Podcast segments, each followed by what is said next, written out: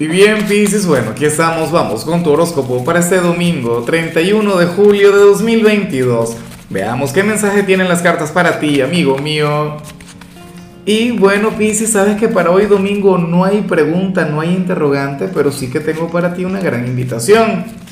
Eh, recuerda que en horas de la tarde voy a hacer mi acostumbrada transmisión en vivo, Pisces, y ahí voy a estar hablando sobre la energía de la semana que viene, signo por signo, pero también le voy a sacar cartas a la gente, le voy a sacar cartas a la audiencia. Y bueno, me encantaría sacarte una carta a ti, sabes que yo estaría encantado. Eso lo hago luego de hablar de cada signo, pero bueno, que sepas que eso viene para hoy. Ahora, en cuanto a lo que sale para ti a nivel general, Pisces, pues bueno, eh, seguimos con el tema de los altibajos emocionales. Ah, a ver, sabes que hoy estamos culminando el mes de julio. Bueno, eh, un mes que ciertamente tuvo sus propios retos, tuvo sus propios desafíos.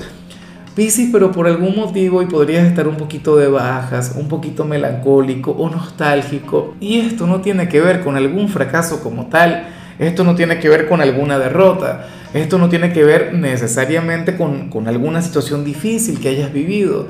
Piscis más bien se vincula con aquello que no lograste o con aquello que querías alcanzar, pero bueno, al final no te dio tiempo o no te pusiste las pilas o, las cosas eran más difíciles de, de, lo que pensabas.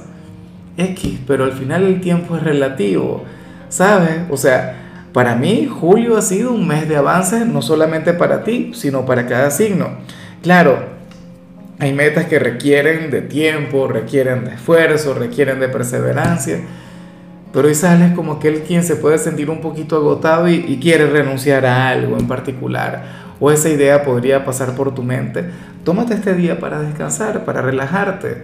Bájale, Pisces. O sea, ya mañana comenzamos agosto, un mes que, que, que, se viene, bueno, cargado de excelentes energías, sobre todo para tu signo, porque recuerda que en el mes de agosto el Sol entra en el signo de Virgo, que tiene un gran impacto para ti, un impacto sumamente positivo, y de paso estamos relativamente cerca de la gran luna llena en tu signo.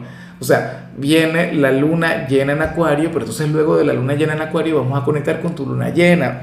Falta, no sé, menos de un mes y 15 días. ¿Ves? O sea, menos de mes y medio.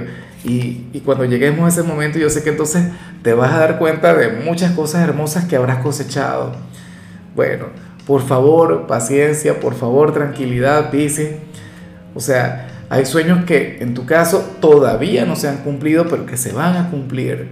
Y bueno, amigo mío, hasta aquí llegamos en este formato. Te invito a ver la predicción completa en mi canal de YouTube Horóscopo Diario del Tarot o mi canal de Facebook Horóscopo de Lázaro.